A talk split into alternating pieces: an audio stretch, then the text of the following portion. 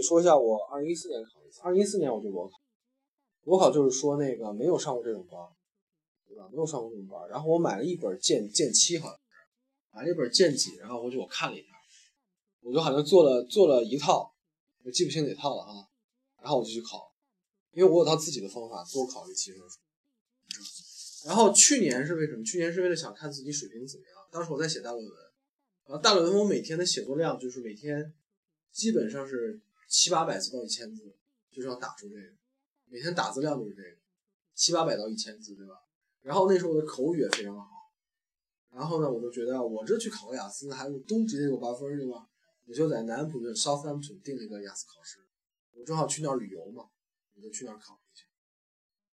然后半个月以后分出来就是七点五，所以说呢，但是我口语是八分，其他是七点五，所以说就证明说是这个，啊有的时候你还是需要稍微复习一下能拿高分，但是就往往就是这样，比如说你水平是到八了吧，你可能就是减零点五，这是很常见的现象。比如说你的水平是五点五，就考五分；水平是六分，考个五点五。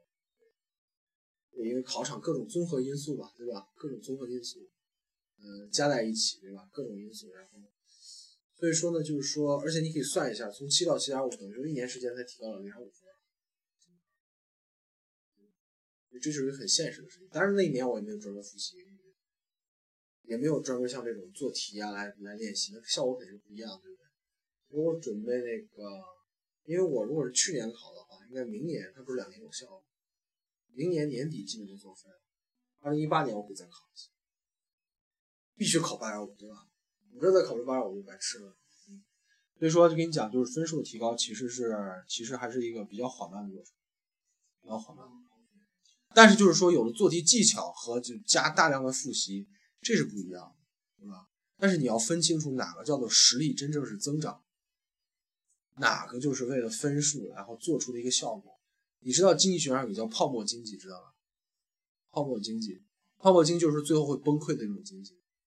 分数也有泡沫分数，很多中国人就喜欢搞泡沫分数，就是通过大量的短时间的刺激，急功近利得到一个效果，但是很快就破灭掉，破灭掉，而且最后你很多人就可能能考出一两次英文的高分哈，但一辈子学不会英文，不知道咋说，这种。所以就是说过雅思考试肯定是一个必须要干的事儿，但是放的长远一点，你应该学会怎么学英语，你要尊敬英语，对不对？别把英语当一个不当回事儿，或者说是就是这是我出国的一个工具，它是以后会伴随你很多，只要只要这个美国的地位不衰落，英文还是全世界交流的工具。所以你以后干什么，发 email、干求职信各方面全用到英文，对吧？从这个角度说，应该是下大力气把它学好。不是为了雅思考试去，不要这么想。而且我跟你讲，雅思考试的难度最多也就到英国高中，就是英国中学的水平，就是整个什么写个三百字的这种，就是中学水平。你想象一下，如果是用这种把这个全部题目变成中文，然后你写个中文三百字，然后写个图表，你觉得很弱智吗？这种怎么都会超过，对吧？什么高中生怎么都会超过这个水平？那就知道，就算你能考个高分，这个也不能说明水平。那托福是很厉害，我觉得托福还是很说明这个水平。所以说，如果你有闲钱的话，你可以去尝试一下托福。包括去了澳洲以后，因为澳洲也承认托福，可以尝试一下这个。